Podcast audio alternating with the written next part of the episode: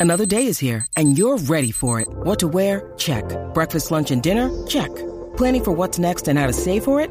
That's where Bank of America can help. For your financial to-dos, Bank of America has experts ready to help get you closer to your goals. Get started at one of our local financial centers or 24-7 in our mobile banking app. Find a location near you at bankofamerica.com slash talk to us. What would you like the power to do? Mobile banking requires downloading the app and is only available for select devices. Message and data rates may apply. Bank of America and a member FDIC. When you need mealtime inspiration, it's worth shopping Kroger, where you'll find over 30,000 mouthwatering choices that excite your inner foodie. And no matter what tasty choice you make, you'll enjoy our everyday low prices, plus extra ways to save, like digital coupons worth over $600 each week. You can also save up to $1 off per gallon at the pump with fuel points. More savings and more inspiring flavors make shopping Kroger worth it every time. Kroger, fresh for everyone. Fuel restrictions apply. Entonces al final es el negro o el blanco. ¿Qué HomePod queremos, Pedro? Yo quiero que sea el que sea, pero que salga ya. ¿Te lo traen de Inglaterra o no? Que no me has contado nada. Cuéntame. Bueno, esper- esperemos que salga que salga primero en España para poder disfrutarlo y verlo, pero bueno, yo eh, eh, espera- espero verlo antes, a ver si podemos hacerlo algún viajecito express, algún viaje de trabajo que me pille por allí y, y ya directamente disfrutarlo yo lo cuento, pero vamos, es que está muy cerca Inglaterra o, o Francia incluso para poder acercarnos. Además de verdad, además de verdad. En fin, estamos en el programa 51 de una cosa más, el primero después de los primeros 50, Pedro, que ya tenemos aquí. Y, y me decías antes de este que tenemos un porrón de cosas. Es cierto que yo creo que es la primera vez que nos vamos a tres páginas de guion, ¿eh? Sí, sí, sí, sí. sí, Está, eh, bueno, que, para que lo sepáis, quienes estéis oyendo esto, este, este episodio sea de tres horas y media. Vamos a, vamos a darlo todo hoy. Hoy vamos a, a darlo todo. Ay, Dios mío. Empezamos con el follow-up y empezábamos hablando del HomePod y evidentemente el follow- follow-up tiene que ser del HomePod y tenemos también alguna pregunta de nuestros queridos oyentes, especialmente los miembros del grupo de Telegram que siempre os, os invitamos a que os unáis a él, telegram.me barra una cosa más, donde tenemos a 400 personas hablando diariamente sobre el mundo de, Apple. Eh, dos cositas, yo creo que son interesantes que habéis publicado en Apple Esfera. Una, que se ha hecho con todo el mundo es cómo, tal y como eh, comentábamos la semana pasada, llevamos comentando un par de semanas antes, Apple se va a centrar en la calidad de sonido y en, el, en la unión que va a tener con la música. Y qué mejor ejemplo que los cuatro anuncios que hayan sacado, más que cuatro anuncios, cuatro teasers, ¿no? De 15 segundos, Sí. 20 segundos, los cuatro alrededor del mundo de la música para presentar el HomePod en Estados Unidos, Pedro. Sí, a mí me recuerda mucho los primeros anuncios. Bueno, el primer anuncio que, sal- que salió del iPhone era un montón de escenas de películas hablando sobre, eh, saludando y diciendo hello por, por teléfono. Y, y este, estos primeros teasers, como dices tú, pues realmente no son ni siquiera, eh, ni siquiera anuncios, solo sale la palabra HomePod con un montón de, de efectos de gráficos sobre, sobre música.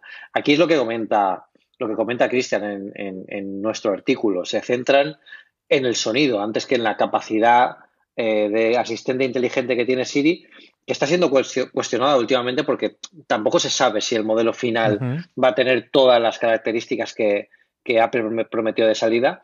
Y yo creo que es posible que este sea una de las causas del retraso de la puesta en marcha de, de este altavoz. Creo que están dejando un poco de aire quizá para que lleguemos a la conferencia de desarrolladores y, Apple potencie un poco más el uso de, de las APIs para desarrolladores y, y toda integración con Siri, porque ha visto que en el mundo de los altavoces inteligentes hay muy buenos jugadores y, y el HomePod no solo tiene que contar con la, con la marca de Apple y, su experiencia creando nuevos, nuevas plataformas, eh, tiene que ser algo más y ser más evolucionado y contar con un Siri mejor, que es lo que comentamos en el, en el episodio anterior, que, que la competencia le está plantando bastante cara. Y yo creo que en esa línea, precisamente, tenías un artículo de estos extensos, que además está muy bien, ¿no? Y de estos para discutir y para hablar, de, de- estoy de acuerdo con muchas cosas, otras no tanto, de Eduardo Archanco, que además ahora mismo cuando estábamos grabando estaba en portada, que se llama El HomePod sigue al pie de la letra la estrategia de Apple para triunfar. Y me ha gustado mucho por el análisis que hace comparado con Alexa, eh, mejor dicho, comparado con el eco de Amazon, comparado con, con el, eh, con el, el- el Google, el, el reproductor de Google, la diferencia de, de punto de partida que tienen las distintas compañías también también por el peso histórico que han tenido sus productos de hardware, ¿no? Y, la existencia o no del iPhone, la existencia o no de un producto de Android y de donde viene Amazon después de pegarse un leñazo con el con el Android Fire, perdóname, con el con el Amazon Fire, con el con el smartphone que en su momento sacaron. La verdad es que es un artículo muy muy muy completo y sobre todo para para leerlo y para comentarlo y para criticarlo después.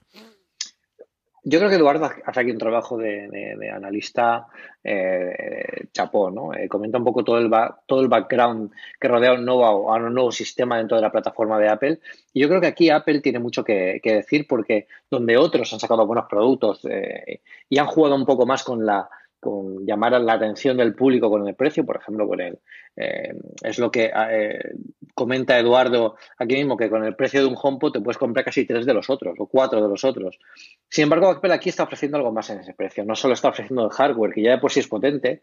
Eduardo en el artículo comenta una de las grandes eh, posibilidades de, esta, de este HomePod, que es que sirva como, como, bueno, como potenciador surround de las películas que ya disfrutamos en Apple TV en combinación con nuestra tele. O sea, puede dar lugar a un sistema de posicionamiento más completo, aparte de todos los sensores y la tecnología que, lleva. Es un poco la, una nueva, un nuevo punto de control del ecosistema lejos de los sistemas habituales que, que Apple pretende ofrecer aquí y que Amazon y Google están encargados, eh, bueno, se han encargado de, potenciar, pero Amazon y Google no tienen el ecosistema ni, ni tienen, eh, yo creo que, que, la capacidad que tiene Apple a nivel de desarrollo, a nivel de productos combinados, por ejemplo, todo el continuity, de, que, podría dar lugar el HomePod cuando le mandamos una orden al Mac, que luego el HomePod la continúe, que luego la acabe en una aplicación dentro de, nuestro iPhone. Esa es la, la gran fuerza de Apple y eso es muy complejo, porque al final estamos hablando de un montón de dispositivos que tienen que comunicar entre sí mediante iCloud o mediante algún sistema de sincronización que Apple hará ahí su magia, para que luego esto funcione y funcione de una forma en la que el usuario sea se dé la menor cuenta posible. ¿no? Estamos, antes leía, eh, leía por, por, por, Twitter, creo que alguien comentaba que la experiencia de esto será perfecta cuando tú lo puedas pedir y vais andando por la casa y dices, recuérdame que mañana tengo que comprar tal, anúlame la cita de no sé qué, em, necesito patatas. Pues todo eso, realmente todo el caso de uso futurista que estamos pensando sobre estos dispositivos, ya medio se puede hacer con lo que tenemos en HomeKit, la combinación con Siri y tal. Esto es una, una, una marcha más dentro de, la gran fiesta de los altavoces, como dice aquí Eduardo, que acaba de comenzar y tiene toda la razón. Eh, eh, el, control por voz de los dispositivos con el HomePod, yo estoy convencido de que va a ser una gran piedra, la, nueva piedra de toque de, los próximos sistemas operativos, donde eh, veremos igual de antiguo manejar un sistema operativo cambiando ventanas y usando un cursor o incluso las manos, igual de antiguo que como vemos ahora mismo un, sistema basado en, comandos textuales de hace 20 o 30 años. Y, la voz tiene una capacidad de conexión y una capacidad de ser natural eh, que está mucho más cerca del ser humano que las propias máquinas. ¿no? No, necesitamos aprender si el intérprete que utiliza la máquina es potente. O sea, que tú le puedes, si el, ordenador es capaz de entenderte cuando tú le dices una frase natural, esa es lo que, eso es lo que, lo que tendemos a hacer. Y el HomePod puede ser una primera puesta, puesta de largo de, oye, pues esta tecnología la estamos teniendo, la hemos tenido, eh, eh, se ha evolucionado y con este HomePod vamos a dar un paso más, vamos a integrarlo en tu hogar, que es un sitio en el que estamos todos, todos los días y que, y que pueden jugar muy bien porque no tienen la limitación física de los iPhone, de la, batería, de, de, tenerlo en el bolsillo, sino que es un accesorio más dentro del hogar que controla muchas cosas y cada vez se, aproxima más al consumidor. Y aquí es una gran, es una gran suerte que Apple cuente con este ecosistema que yo creo que es lo que debe potenciar y yo creo que sin duda en la conferencia de desarrolladores de este junio veremos muchísimas novedades con esto porque es, lo que digo, la, la frase es, es acertadísima de Eduardo, la fiesta del altavoz acaba de comenzar. Y la semana que viene, además, eh, ya conoceremos, yo creo que ya tendremos eh, abierto el embargo, conoceremos cosas sobre el HomePod de las reviews americanas, empezamos a ver las primeras eh, personas ya utilizándolo. Y desde luego nos haremos eco aquí y empezaremos a hablar con tranquilidad de ello en una cosa más. Vamos con las noticias, Pedro. Yo la verdad es que las noticias, como teníamos tantísima cosa, tenemos mucho rumores, rumores, porque como comentábamos la semana pasada, ya empezó la maquinaria a funcionar de cara a la conferencia de desarrolladores con los sistemas operativos, tenemos este rumor del, iPhone SE y luego el tema de la semana con el iOS 11.3. Pero sí que había una cosa que, colgó Gruber el otro día de eh, Bethany Bongiorno, que es una, bueno, trabajadora de, Apple que dejó el, trabajo después de 10 años y tuvo una cadena de tweets contando porque ella estuvo en el equipo original de la presentación del iPad, ¿no? Y entonces, bueno, pues se ve que, quiso contar alguna de las cosas, ella dice ocho cosas, una por cada tiempo que estuve ahí de los, de los ocho años, eh, de la presentación del, del iPad. Eh, es para leerlo, lo pondremos como siempre en las show notes, que lo tendréis si vuestro reproductor es capaz de, de leerlos y si no siempre en postal.fm. Hay un par de ellas, además son todas muy de Steve Jobs, de recordar cómo era. Eh, eh, Gruber recordaba una que era sobre eh, la manía que tuvo de, intentar encontrar un color anaranjado para todos los elementos. Dice, él quería el naranja de un eh, mando a distancia de, eh, de, Sony, creo que era, y, luego al final dijeron que no. A mí la que me gusta es la de la silla. Dice, eligió personalmente la silla que iba a hacer por la presentación. Había un mar, dice ella, de sillas con dos brazos y fue inspeccionando una por una. Es, está bien el color, eh, va bien al sitio, tiene bien eh, la iluminación. Esa es tan, tan Steve Jobs, Pedro. Sí, al final eh, él se convierte casi en el propio producto que está presentando y lo tiene clarísimo. Y ya, yo, creo, yo lo he dicho en otras ocasiones, que, que Steve Jobs, no solo en ciertas presentaciones, y yo considero que prácticamente en casi todas, nos hablaba al futuro, ¿no? Y cuando, para que cuando viésemos eh, o recordásemos, eh, recordásemos aquellos vídeos, eh, viéramos a Steve Jobs crecido y diciendo, esto que estoy presentando hoy va a cambiar el mundo en cierta forma, ¿no? El, iPad lo hizo. Y, y, hace ocho años venía a demostrar muchos de los de las cosas que hoy en día vemos, vemos habituales, ¿no? Yo creo que los tablets estaban infravalorados porque al igual que pasó con los teléfonos, eh, se estaban tratando de una forma que, que, que, bueno, se venía de un paradigma de un ordenador pequeñito, eh, pero, pero más inservible, con aplicaciones más cutres, con, con un baby internet que decía, que decía Jobs, y, y el, el iPad cambió en cierta forma cómo entendíamos los tablets y se vieron por fin como herramientas creativas, que es algo que no se podía, que antes era, bueno, podías hacer cosas, pero era muy complicado que al final tenías que ir siempre al, ordenador. Esa es la auténtica era post-PC realmente, en la que los, los tablets se han convertido en eh, dispositivos capaces de hacer mejor tareas que tradicionalmente estaban destinadas al, ordenador.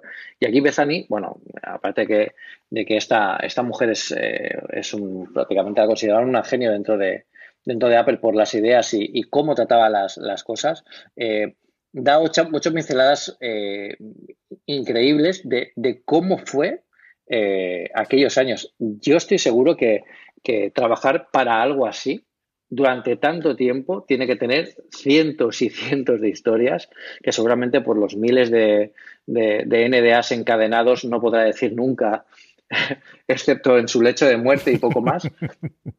Pero son muy buenos, muy buenos toques porque demuestran un poco la exquisitez y el, trato al detalle que tenía Steve Jobs, incluso con la silla de presentación, que no es propiamente el producto, incluso con el producto. O sea, fijaos la, la, el, la persecución por el detalle de buscar el mando Sony que buscaba con un color exacto de un botón. O sea, este tío vio un Sony, le gustó el color y ese color lo quería para la interfaz del, nuevo sistema operativo. Yo creo que, bueno, es, un poco... Cada locura, ¿no? cada genio tiene, tiene sus locuras y yo creo que Jobs aquí dio mucho de sí con, todo lo que presentó. Y, son para leer, son para leer.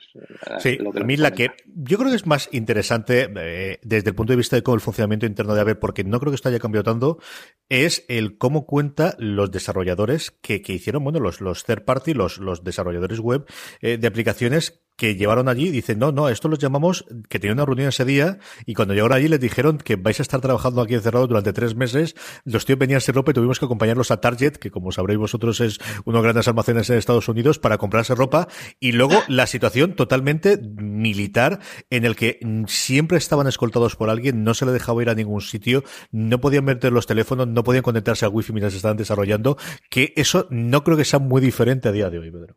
No, no, no, no. Yo creo que incluso hoy te será todavía peor, ¿no? Al contrario de lo que se piensa, hay muchas filtraciones. Eh, del iPhone 10 ya sabíamos todo lo que, lo que había que saber, que saber antes de que saliera, ¿no?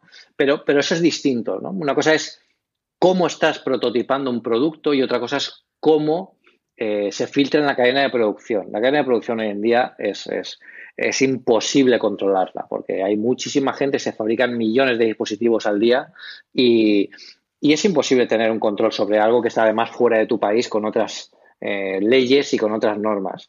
Eh, con esto, yo estoy completamente convencido de que lo que veremos dentro de unos años de un producto, que a lo mejor seguramente ahora pues, pueden ser, por ejemplo, estas gafas de, realidad ampliada se están probando, esta gente tiene que estar en un régimen completamente, completamente militar. Y yo creo que también, en cierta forma, eso hace que, que el proyecto y el equipo de desarrollo se sienta como algo alejado de, de, lo normal. Es la forma de actuar de Steve Jobs y es la forma en la que, por ejemplo, el equipo Macintosh se diferenciaba del resto de la, de la empresa. ¿no? Tenían su propio espacio, no hablaban con el resto de equipos.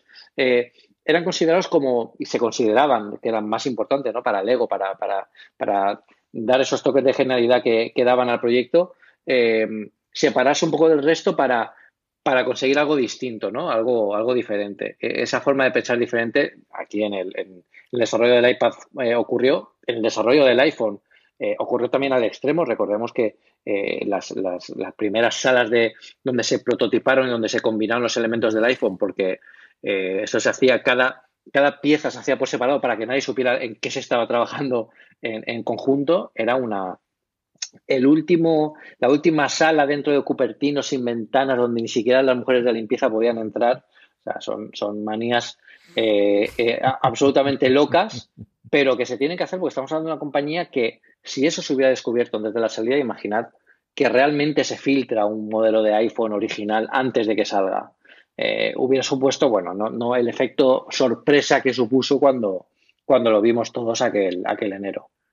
Sí, y luego dos noticias, también por formación profesional, para que negarlo, y porque al final, bueno, pues, pues es que nos vamos a acercar cada vez más al mundo de, del audiovisual y el mundo que llevamos también tratando un montón de tiempo en fuera de series. Una, una del Apple tradicional, y es que Steven Soderbergh, que bueno, es de estos enfant terribles de Hollywood y que está intentando hacer cosas, Mosaic, que es una serie que ahora la podéis ver en HBO España, que originalmente en Estados Unidos empezó siendo una aplicación en plan sigue tu propia aventura, que mm, por entrevistas a Soderbergh es, bueno, HBO me dio la pasta para juguetear y hacer estas probaturas siempre y cuando al final le montase una edición con seis episodios para que ellos pudiesen poner en su programa y se puede ver. Y a mí, eh, a Francis le ha gustado muchísimo. Yo he visto los eh, primer episodio y medio, la verdad es que me gustó bastante también.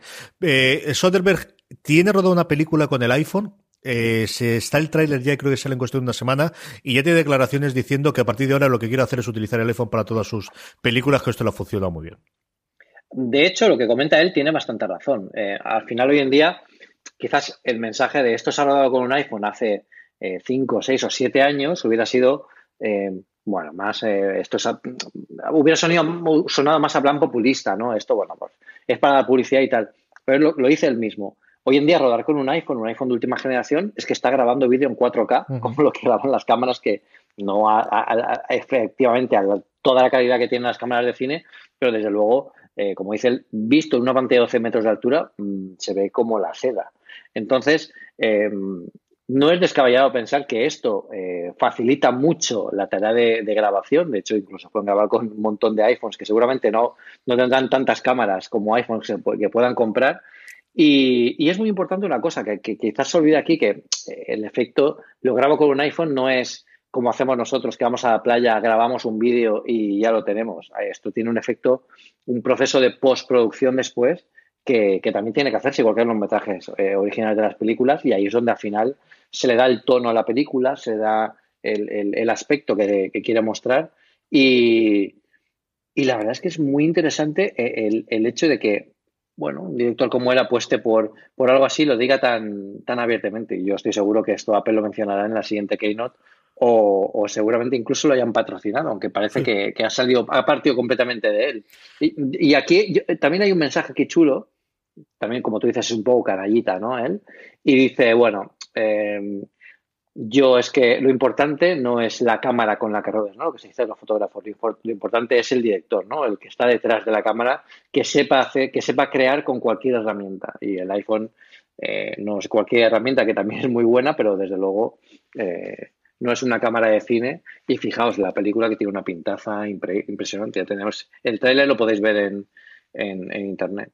Yo creo que vamos a empezar a ver más cosas de este tipo, ya no solamente probaturas o, trabajos de fin de carrera de, gente de visuales, sino, bueno, al final, eh, para muchísimas cosas se puede utilizar eh, un teléfono de última generación o un iPad. Yo tengo eh, dos amigos aquí en Alicante, que son Javier Cabrera y Oscar Oncina, que tiene una empresa que se llama Jos Contenidos, y ellos lo que hacen es trabajar con vídeo, fundamentalmente documentales, pero hacen prácticamente de todo, solamente con vídeo móvil y solamente con iPads. Y tienen un canal de YouTube en el que de verdad os invito a, que visitéis, lo pondré en las show notes por si no lo conocéis, en la página web suya, y es una verdadera pasada lo que son capaces de hacer y, es, todas las herramientas que existen a día de hoy, tanto en software como en hardware, para grabar cosas de alta calidad, desde luego para YouTube sin ningún género de dudas, y bueno, hasta, hasta el punto de, de lo que estamos viendo ahora para, para exponer en, en, en, cines, o bueno, en el siguiente cine, ¿no? Que es en, televisión en casa. Y luego la otra, y tú y yo hablamos en un eh, gran angular en fuera de series de lo que estaba llevando Apple,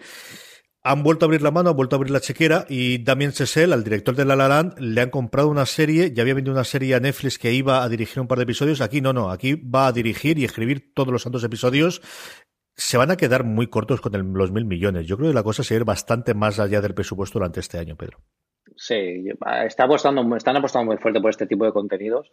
Y esto ya es una pregunta seria que se suele hacer. De hecho, eh, Cristian también lo comenta en el artículo que publicamos en la Perisfera de cómo van a, distribuir todo este contenido, porque claro, eh, ya debe ser algo aparte de un servicio, aparte de Apple Music, ya no simplemente es tener una película o una serie que se ha producido de forma excepcional dentro de, del apartado. Y además, este tiene bastante buena pinta y, que dirija y escriba cada nuevo episodio es, bueno que la apuesta es muy fuerte eh, para, para, lo, para todo lo que viene. Están jugando, están jugando bastante, bastante potente. Sí, estamos en los presupuestos. Bueno, Amazon ya sabemos cómo está y eh, exactamente igual. O esta misma semana salían los rumores de la posible integración en España de los contenidos de Netflix dentro de Movistar Plus, buscando pues sinergias y el que todos funcionen. Y es un mercado que se está moviendo muchísimo. Y como sabéis, pues en fuera de series podemos hablar un montón más y hablaremos de, de Apple, eh, la doble cobertura.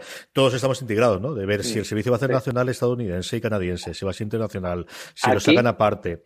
Mm, aquí fijaos, porque en, el resumen que hace Cristian en el artículo, la verdad es que es bastante.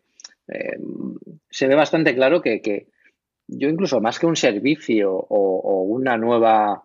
Eh, un nuevo programa, una nueva aplicación, parece que estén creando un canal, un canal de televisión, porque tenemos el programa matutino con Jennifer Aniston y Reese Witherspoon, una película de ciencia ficción, un drama sobre el espacio, eh, Amazing Stories, que es rollo para toda la familia, la propia comedia con Kristen Wiig. Y ahora tenemos lo de Damien que bueno, habrá, que ver cómo se suma, pero prácticamente es, parece que estén diseñando cada una de la, de la, de la franja horaria donde van a publicar el contenido y tenemos para todos los gustos. O sea que, ¿por qué no un canal de, de Apple? Apple TV, Apple TV no que ya está cogido, habrá que buscarse otra fórmula. Y antes de con el tema de la semana, parte de rumores, empezamos ya a tener rumores sobre sistemas operativos, especialmente sobre iOS 12. Habla, escribía Erika Duarte que podríamos bajar un poquito el pistón y dedicarnos a pulir los sistemas operativos. Pedro, ¿tú crees que este año será nuevamente de pulido más que de, de novedades? Mm, yo lo comentaba esta mañana en Twitter. Yo no veo, sinceramente, que tengan tantos problemas, al menos de forma aparente y por mi experiencia de uso, como para que tengan que dedicarle una versión completa solo a pulir eh, fallos del sistema operativo. Eso se suele hacer, por ejemplo, si hubiera, si el sistema de ficheros, si la, F, eh, si la FS tuviera algún problema dentro del sistema operativo, diera incompatibilidad o, Pero bueno, más allá de los bugs que puedan ir saliendo dentro de cada iteración del sistema operativo, que a todos nos ha pasado alguno y depende con unas aplicaciones eh, son eh, más visibles que con otras, yo no le veo tan gran problema de, rendimiento y, potencia, porque al final, por mucho que optimicen, siempre habrá eh, usuarios que les parezca que va más lento, les parezca que no funciona bien, quizá también por cómo lo usan, por qué aplicaciones tienen instaladas, por qué es lo que esperan también del tipo de dispositivo que tengan. Mm, yo aquí sí que creo que esto va a ser una pesadilla de marketing porque el año pasado con iOS 11 eh, ya vimos realmente una, una, puesta al día, ¿no? Una, una puesta de potencia y de, y de, rendimiento. Si ahora lo vuelven a hacer sin sacar ninguna nueva funcionalidad, eh, a ver cómo venden, cómo nos venden que, se actualice. De hecho, el crecimiento con iOS 11 ha sido más lento en los últimos años. Eh, hay que dar algo para que el usuario sienta la necesidad, esa atracción por instalar una nueva versión de, de, iOS y también en macOS. En macOS es además mucho más evidente. Con High Sierra eh, eh, es prácticamente imposible adivinar si tenemos High Sierra o Sierra más allá de ver el logotipo de, la manzanita. Que está muy bien que actualicen eso en estabilidad, pero eso debería ser algo requerido de forma mínima en cada nueva versión. O sea, no, debería, no deberían dedicar un año concretamente solo a esto. Esto debería ser lo mínimo para luego eh, potenciarlo con, nuevas características. Yo creo que dejar más allá una pantalla de rediseño, una pantalla de, de, bloqueo rediseñada para el 2019 pues es algo que llevamos esperando muchísimos años, ya, ya, llegan tarde a, cómo lo que, lo que está haciendo la competencia, que la competencia está haciendo muchos cambios y bueno, hay muchísimas pantallas de, bloqueo y tal, pero fijaos que ha pasado un poco la moda esta de tener todo en la pantalla. Ahora prácticamente lo que se centran es la gente, es eh, lo que se tiene en los escritorios, no están las aplicaciones. Y ni siquiera eso, porque hoy en día ya lo buscamos casi todo con, con los buscadores, con Siri, con, con cada, cada cosa que tenga el sistema operativo. Yo creo que deberían, deberían un poco, lo comentaba en, en Twitter, es quizá lo que pasa este año es que no sea un, un, 90% de funcionalidades nuevas ni un 80%, será un 25% de, de, alguna funcionalidad nueva que sea del gancho de esta nueva versión y por debajo todo el 75% de renovación de tal, aunque yo sinceramente no le veo tanta necesidad de cambio como para dedicarle un año. A mí me suena más a que querían hacer tanto para esta versión que no han llegado y han preferido curarse en salud y no sacar algo que luego pueda dar problemas. Quizá por eso lo llamen esta versión que es de estabilidad, para que no, no haya problemas con cosas que, que no están bien acabadas y dejar una versión estable, definitiva y robusta para el año que viene con nuevos cambios en la interfaz. Y el otro rumor que empezamos a oír, eh, tuvo también un movimiento a finales del año pasado, pero ha vuelto a resurgir ahora, es si tenemos una nueva versión del iPhone SE, que lo tenemos ahí trasconejado después del éxito que tuvo en su momento de lanzamiento, si tenemos un modelo 2 que podría llegar antes de la conferencia de desarrolladores, en torno a mayo o junio, y que incluyese carga inalámbrica, eso nos decía Miguel López también en una noticia esta semana. ¿Cómo lo ves tú, Pedro? Tiene todo el sentido. El iPhone SE es un teléfono que, odiado y llamado a partes iguales, pero nadie puede, mm, puede obviar que es uno de los teléfonos que mejor se, ha, vendido por parte de Apple. Es un teléfono muy atractivo, muy potente, con las últimas características del iPhone de la, de la generación que correspondía, pero en un diseño que, bueno, quizá para la gente que no necesitara tanta pantalla o tanta envergadura le venía bien. Si ahora actualizan ese, ese, ese iPhone, ese, que yo creo que sería más un la apariencia de un, de un iPhone 7 eh, en tamaño, me refiero a, a, un cambio radical. No dudo que este año salga algo como un iPhone XS o iPhone 10S. No, no, no lo veo todavía tan, tan claro. Yo creo que primero tienen que homogenizar la gama la gama eh, de, de, los mayores antes de pasar a este, a este cambio.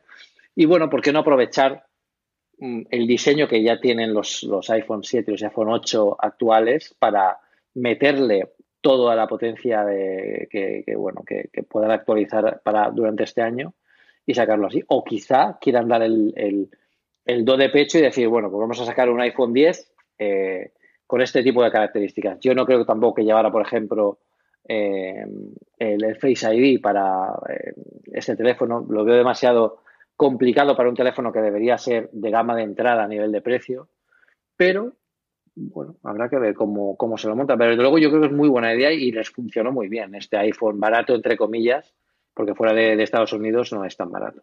Sí. Sí, yo creo. Eh, a mí me extrañaría que no hubiese una nueva versión, desde luego, al menos, al menos en, en este, en este momento. Vamos con el tema de la semana, Pedro. Eh, vamos a hablar un poquito de los que nos puede traer la nueva versión, quizá la última antes del 12, iOS 11.3.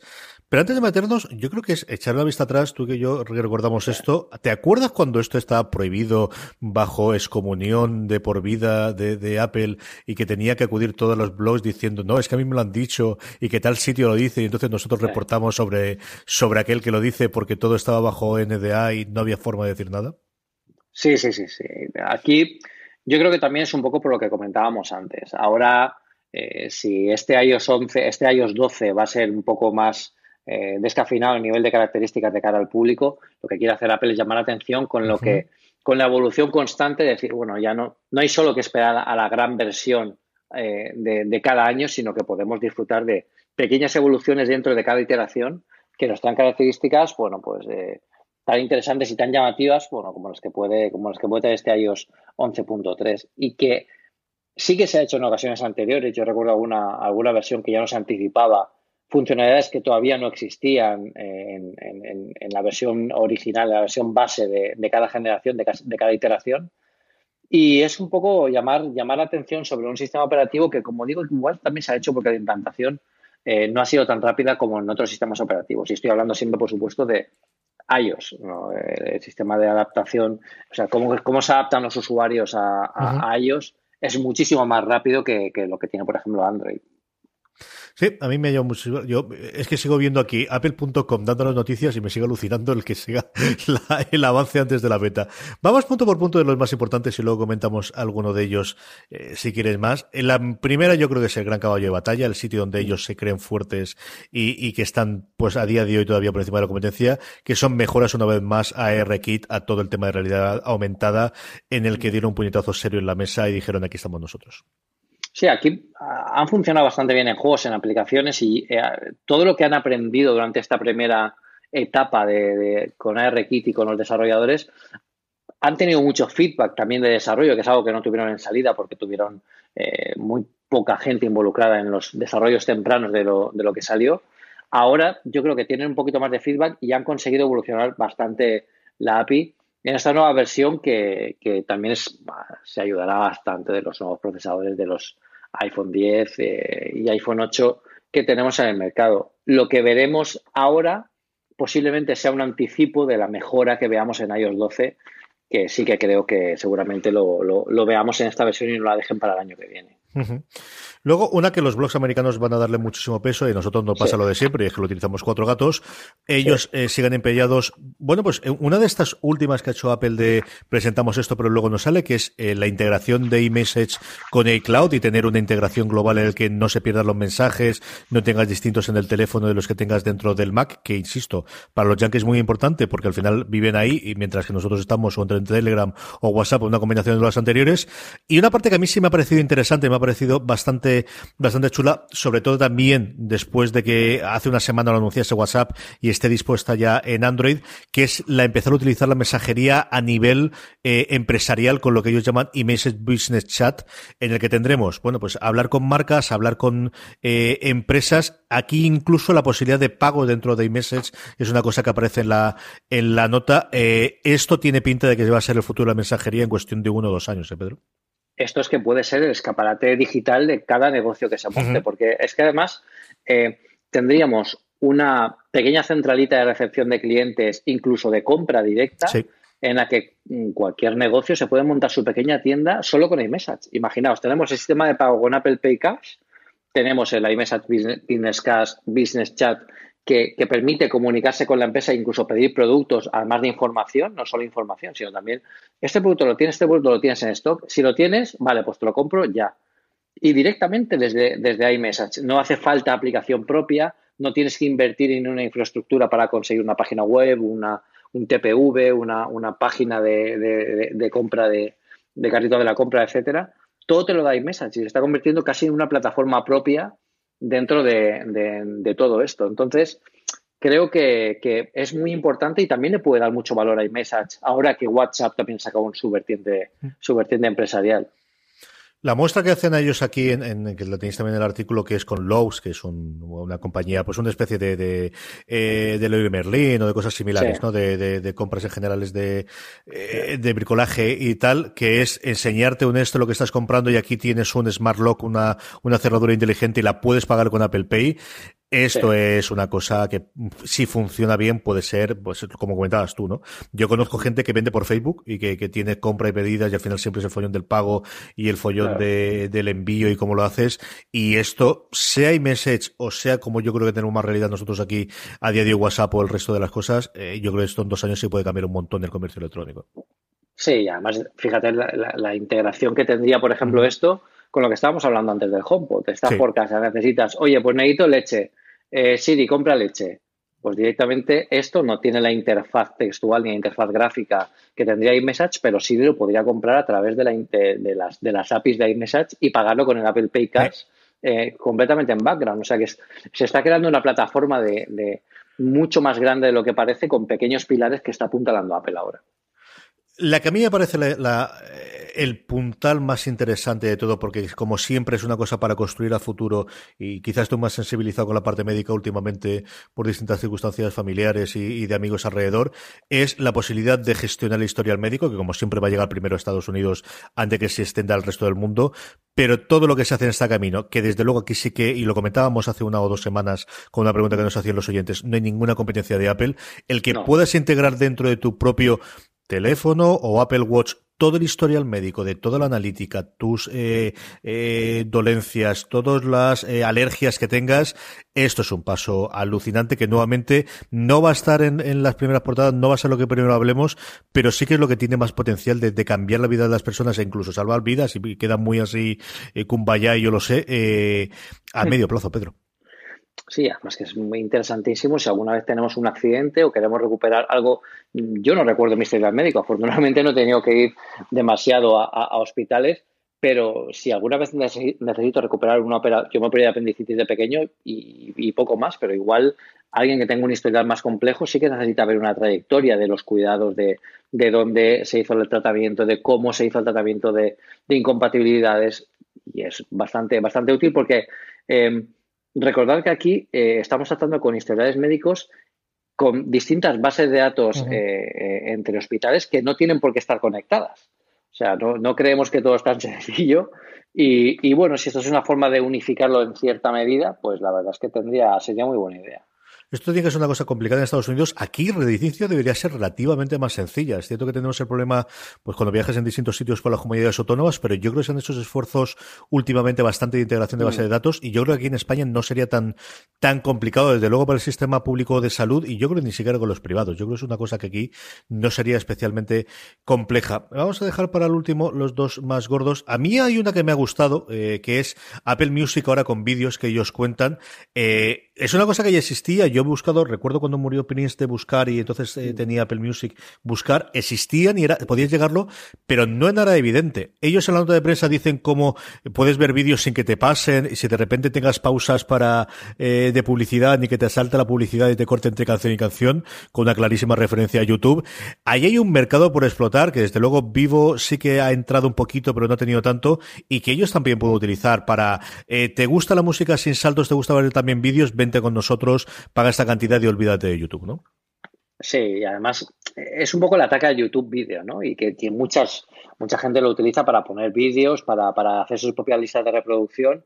Creo que es algo que YouTube no estaba pensado para eso en un, primer momento, pero que la gente lo, utiliza muchísimo. O sea, yo tengo conocidos que, lo utilizan prácticamente de, bueno, no tienen ni Spotify ni Apple Music y utilizan YouTube para hacerse sus propias listas de reproducción y ver sus propios vídeos eh, incluso para cuando están en casa. O sea que, es, buena idea y además también potencia la faceta creativa de los, de los, eh, bueno, de los artistas y de cómo transmiten el mensaje de, las composiciones. Y luego yo creo que tenemos las dos. Una, la que estaba esperada, la que fue anticipada por Tim Cook de todo, todo el follón de la batería, que es eh. una mejor gestión de la batería. Ya te adelanto que se haga como se haga, vamos a volver a tener follón, segurísimo, Pedro. Sí, sí, sí. Esto no se va. a ver, esto es una cosa que está mal arreglada desde el primer momento. Se tenía que haber comunicado de otra forma y se tenía que haber quizás eh, solucionado de forma más transparente al usuario. Ahora cualquier idea que pongan sobre la mesa eh, dará razón a todos los que en su momento dijeron que esto eh, Apple lo hizo sin, mucho miramiento hacia los, hacia los consumidores. Pero bueno, por lo menos si ahora se gana en transparencia de aquí hacia los años venideros, bueno, pues habremos conseguido algo. ¿no? Y, lo que quiere hacer Cook aquí es que volvamos a saber más el estado de salud de la batería, que yo creo es muy importante, eh, sin necesidad de utilizar, eh, hay aplicaciones externas que ya te lo hacen. En, Mac, por ejemplo, tenemos el Clean My Mac, que a mí me gusta mucho para desinstalar aplicaciones y para, ver cómo está el estado de la, del sistema en general. Y, ahora que lo haga directamente a ellos, es más seguro y yo creo que Apple tiene mucho que decir aquí también para ayudar cuando haya que hacer un reemplazo de batería o un cambio, que sea más fácil decir al usuario, no solo que hay que cambiarla, sino por qué, que también estaría muy bien. Eh, no solo que te digan que la batería está mal, sino por qué, por qué le ha pasado eso, ¿no? Recomendaciones de no la cargues tanto o cárgala más o ese tipo de cosas, ¿no? Si tenemos un dispositivo inteligente, también deberíamos tener un sistema operativo que todas estas cosas las supiera gestionar y las supiera facilitar al usuario de forma inteligente. Y por último, yo creo que la, bueno, la cosa fundamental, y es cierto que quizás no, no, no es, eh, ha bajado un poquito el furor con el karaoke, pero nuevos animojis, Pedro, esto, esto es lo que nos da la vida y lo que nos da la salsa del futuro. Sí, sí, sí, sí, a mí el dragón este no me gusta mucho. Tenemos un dragón, tenemos un león, tenemos un oso y tenemos una calavera, ya nos metemos con el tema del Día de los Muertos, el dragón es el que más te mola de todos, ¿no? Sí, sí, sí, sí. Y, aquí lo bueno de esto es que eh, si Apple saca un Animoji Studio para que los desarrolladores, hagan sus propios Animojis, no solo van a potenciar esta, esta característica del iPhone 10, sino que pueden crear otra nueva categoría para vender. O sea, que es eh, la venta de Animojis dentro del App Store. Que ojo con eso, que puede dar, puede dar mucho, mucho, mucho juego. ¿eh? Imaginaos un Animoji de Donald Trump, por ejemplo, para hacer coña. esto daría, daría juego. Lo que pasa es que no sé si lo prohibirían de alguna forma. Eso puede ser, vamos, la, la, próxima fiebre de, de, de, la App Store sin ningún género de duda. En fin, nuevos animojis. A mí me gusta mucho el león. Me, me, mola mucho el león. Me parece un tío muy simpático y me parece que está muy, muy bien. Sí, sí. Muy bien, pues hasta aquí el 11.3. Tendremos más novedades conforme eh, vayamos contando y conforme eh, vaya saliendo. Eh, vamos con la recomendación, mejor, dicho, con las preguntas de los oyentes que nos han llegado a través de nuestro grupo de Telegram. Pero antes es el momento de dar las gracias a todos los mecenas de una cosa más. Sabéis que os podéis convertir en mecenas del programa desde mecenas.postal.fm y de esa forma ayudarnos a que sigamos haciendo cada vez más y mejores cosas. Damos esta, esta semana la bienvenida a tres nuevos mecenas, a José Aragüez, que nos decía, genial el trabajo que estáis haciendo. Me enganché vuestro podcast por Javi Losana, uno de los grandes embajadores que tenemos. El gran Javi Losana. al que mandamos un fuerte abrazo desde aquí. Nacho Acaso, que nos decía que muchas gracias por todo, y Gonzalo, que se ha suscrito nada, unas horas antes de, empezar el programa, que decía que con vuestros podcasts no hay quien se aburra, sois unos cracks. Pues muchísimas gracias, Gonzalo. Ellos se unen a nuestros mecenas que ya teníamos, a Adri OS, a Ewan007, a Alfonso Manuel, a Corcumán, a Josu, a Naveta, a Nachito, a Dani Lefric, a Desan-05 y, a, como decíamos antes, a Javi Losana, que fue nuestro primer mecenas en una cosa más. Eh, recordad que aquellos mecenas que estáis por encima del nivel de 5 euros optáis todos los meses a un sorteo que si estáis oyendo esto el día de emisión, el 31 de enero, todavía podéis entrar y eh, uniros a mecenas y entrar en el sorteo de una libreta muy especial, Pedro. Una libreta comprada en el mismo Infinite Loop de Cupertino, al ladito de donde comenzó, comenzó toda la magia. O sea que es prácticamente una, una joya de, de la Mothership.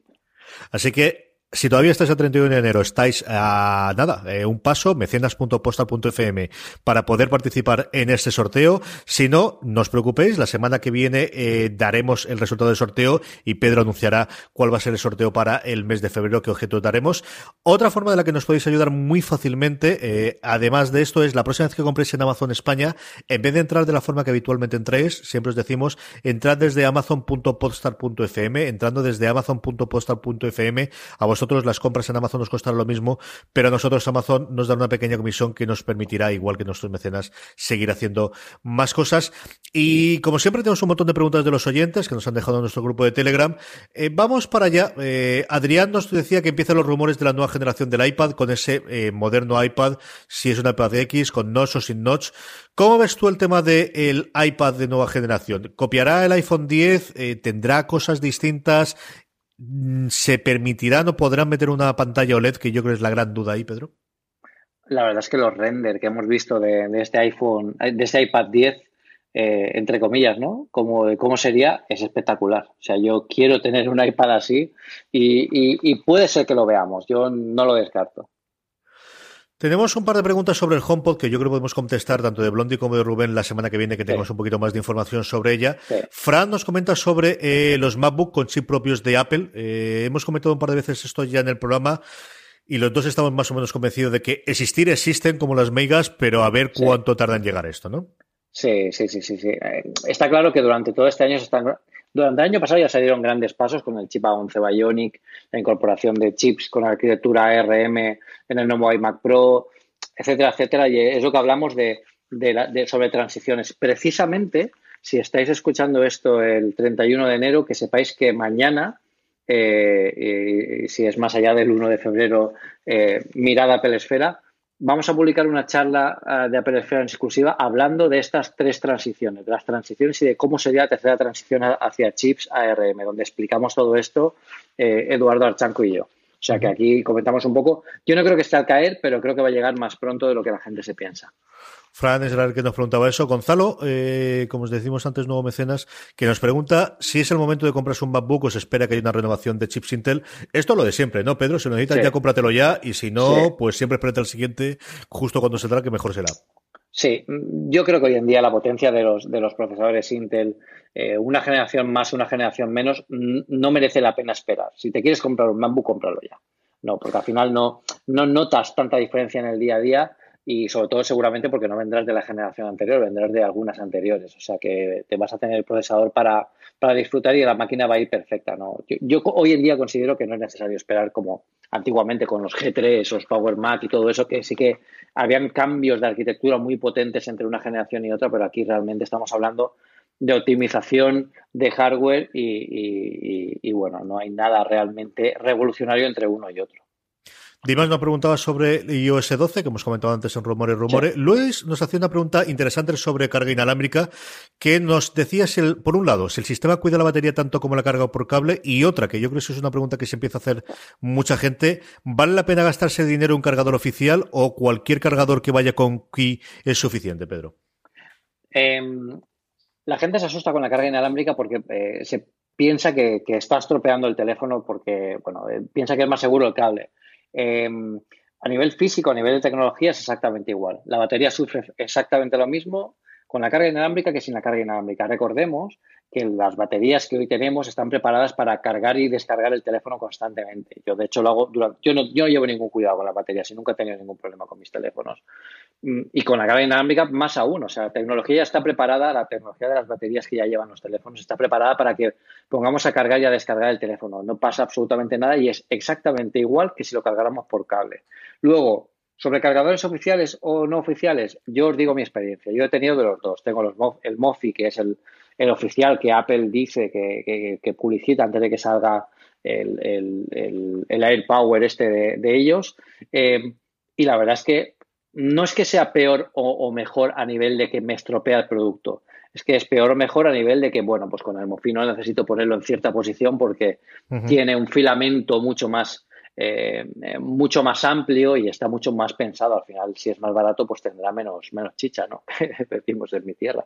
Pues, pues esto, esto pasa también así. Yo, fijaos, si os tuviera que recomendar eh, que cuando vayáis a, en qué tenéis que mirar cuando vayáis a comprar una, un, cargador inalámbrico, os diría que os fijarais que la superficie sea rugosa.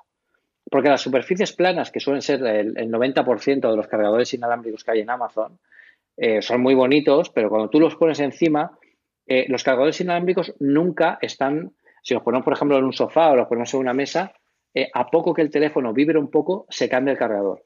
Entonces eso hace no solo que te podamos perder el teléfono o romper el teléfono cuando que se cae contra el suelo, sino que lo podemos dejar de cargar y no, no, al final no son nada útiles. Yo tengo alguno así y acabo poniéndole unas, unas pegatinas rugosas para que se quede anclado dentro de, o sea, para que se quede fijo. O sea, que fijaos siempre que tenga alguna goma o alguna superficie rugosa, gomosa, para que no, para que no se mueva. Si, no, si lleváis los teléfonos sin funda, si lleváis los teléfonos con funda, no se van a mover. O sea, que esa es otra solución. Sergio nos hace una pregunta que curiosamente esta semana eh, pasada hablaba, bueno, se y el resto de los amigachos en ATP, que es sobre, eh, y hacía tiempo que no, hablábamos de esto, los planes de almacenamiento eh, de iCloud, que al final Apple sigue ofreciendo por 5 gigas, yo creo que es el, servicio gratuito. Si esto alguna vez va a mejorar, va a cambiar o qué es lo que hay. Y yo tengo una, una idea bastante parecida de la acusa que puedo comentar después. ¿Cómo ves tú el tema, Pedro? Yo creo que cambiarán y empezaremos a hablar de planes de almacenamiento de, de un tera más eh, más asequibles y ir eliminando estos que, como dicen aquí, 200 gigas para las fotos y los vídeos del iPhone 10, que son 4K a tope de resolución, se van a quedar cortos enseguida. Yo, si no es este año, yo creo que este año ya veremos cambios aquí. Seguramente para la conferencia de desarrolladores o para cuando salga iOS 12 ya veremos algún cambio de planes porque eh, hay, que, hay, que, hay que cambiar. Yo aquí ya me he mentalizado que Apple me, cobra 10 euros todos los meses por estar tranquilo. Yo, mi, mujer, mis hijas posiblemente y mi suegra y todo el modelo familiar que yo creo que sí que tiene un precio a 10 euros semi razonable por la cantidad de cosas que hace y se arregló. Ya, al final hay un momento en el que me he convencido de esto me cuesta 10 euros al mes, aparte de lo que me ha costado el hardware. Porque el resto al final es, es eh, lo complejo, lo, lo, lo, fastidioso que es tener que trabajar con los 5 gigas y tener que utilizar eh, Google o que utilizar cualquier otra cosa, es, es al final, eh, bueno, pues vale esos 10 euros, no hay más. Y esta, vivo mucho más tranquilo desde que me he convencido yo, Pedro. Sí, sí, sí, sí, está claro que también pagas por la tranquilidad. sí, yo, es parte del servicio. Depende de las circunstancias personales, ¿no? Lo que te digo, yo al final tengo cinco personas en la familia, con, pues empezamos a contar cacharros, con los de una mano y yo creo que los de los pies tampoco me caben, y evidentemente es una circunstancia distinta que si eres una persona sola con dos cacharros eh, y te da rabia tener que pagar por ello, pues como decía Sergi, tres euros por 200 gigas para las fotos y para los vídeos. Claro, yo sé con 200 gigas para fotos, eh, eso es medio año de vida de mis hijas, no tiene mucho más. Claro, casi nada. Y luego, Pep, que nos decías si hemos tenido, que posiblemente te puede haber llegado a ti, algún feedback o alguna opinión de gente que ha cambiado la, batería, eh, de, especialmente de sus 6 Plus, nos dice él, supongo que será porque el teléfono que tiene, con este programa que, que sacó Apple a partir de todos los cambios de batería y qué te le está resultando la cosa. Todavía no han llegado las primeras reparaciones, pero sí que es cierto que han llegado los primeros feedback de las reparaciones. Eso quiere decir que cuando los primeros que se han enviado a Apple eh, por ejemplo, a un compañero mío de oficina eh, le han dicho que directamente la batería había que cambiarla, es cierto, porque como está anclada la pantalla le cambian el teléfono entero. O sea que mm, no se anda con chiquitas esta gente. si, si, la tienen que arreglar, lo arreglan a lo grande. Eh, y bueno, por supuesto, yo creo que ahí mm, sí que se verá una mejora de rendimiento. Yo sinceramente creo que el usuario en el día a día no lo va a notar. pero bueno, mm, Apple está claro que aquí eh, este ralentizamiento que hizo en algunos terminales cuando la batería estaba muy rota, más que nada no lo va a notar porque eh, eh, no, no se bajaba la velocidad a todos los usuarios, sino solo se bajaba a los que tenían la batería realmente estropeada. Entonces, ¿qué pasa? Que los usuarios están cambiando las baterías solo por tener el modelo, no porque realmente lo necesiten. Eso no van a notar cambio. Van a, notar cambio quienes tengan un problema con la batería y, que, y que a ellos haya tenido que reducir el rendimiento para no cargarse la batería del todo. Eso sí que lo, lo notarán. Y con esto tenemos todas las preguntas. Como os decíamos antes, la forma más sencilla que tengáis las preguntas es todos los martes antes de que grabamos, en torno a las 5 de la tarde, 6 de la tarde, yo cuelgo un puesto en nuestro grupo de Telegram, telegram.me barra una cosa más. La gente nos contesta ahí, es donde lo solemos sacar, aparte de que tengamos algún comentario en Twitter o en Facebook, el resto, pero esa es la forma más sencilla de que vuestras preguntas entren eh, semana a semana en esta sección. Pedro, ¿qué recomendamos a nuestra audiencia esta semana? Bueno, pues una pregunta recurrente que me suelen hacer es, eh, sobre todo ahora en enero, ¿no? La cuesta de enero, eh, ¿cómo gestiono mis finanzas? ¿Qué aplicación me recomiendas para esto? Ya hay un montón, seguramente tú podrías recomendar alguna mejor que yo, pero hay una que me gusta mucho, que no es muy compleja, pero como tiene distintos planes, la, veo bastante interesante. Se llama Tosel.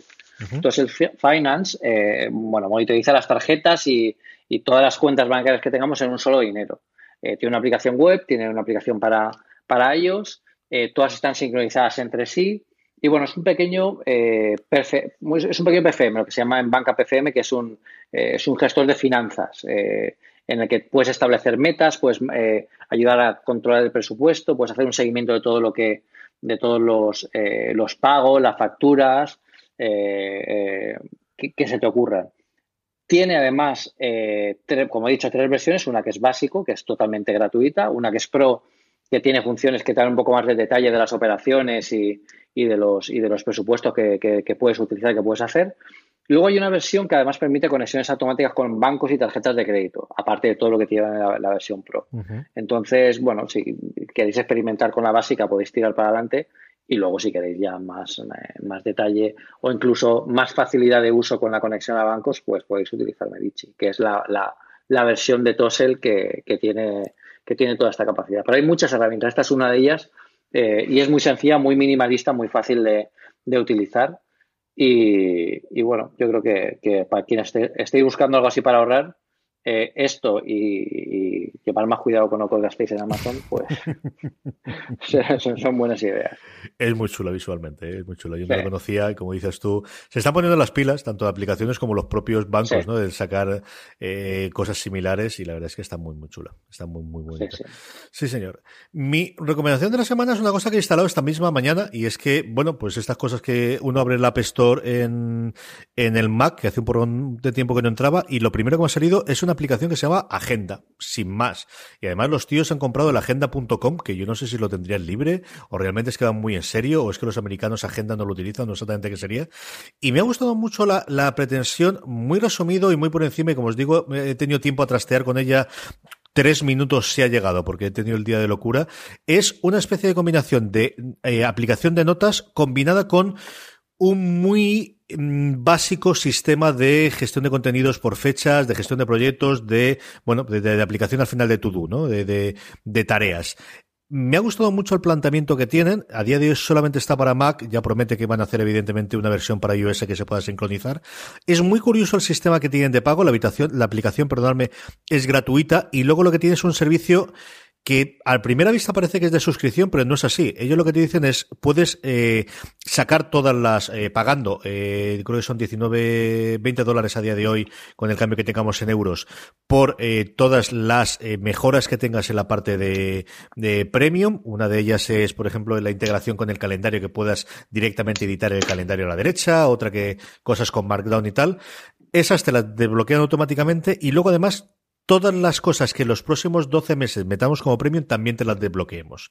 Si dentro de 12 meses no quieres renovar, todas las que has desbloqueado se siguen manteniendo. No es un servicio de suscripción que solamente puedes tener esas características premium, como puede ser, por ejemplo, Bear u otras aplicaciones de notas que solamente cuando estés pagando puedes utilizar esas características, sino que las características premiums se te eh, activan automáticamente y luego todo lo que nueva, novedades que lancen durante los siguientes 12 meses, que a día de hoy es un acto de fe de cómo van a seguir desarrollando esta gente durante los próximos 12 meses, eh, la tengamos, ¿no? Un servicio o un sistema parecido a lo que clásicamente era, bueno, entre versión y versión tenemos toda esta evolución desde punto algo, que eran gratuitas, y luego cuando llegaba la siguiente versión pagábamos por ella, ¿no? Pues un sistema similar al que teníamos en, en hace, pues, 5 o 10 años antes de que Internet y tuviésemos sobre todo la App Store.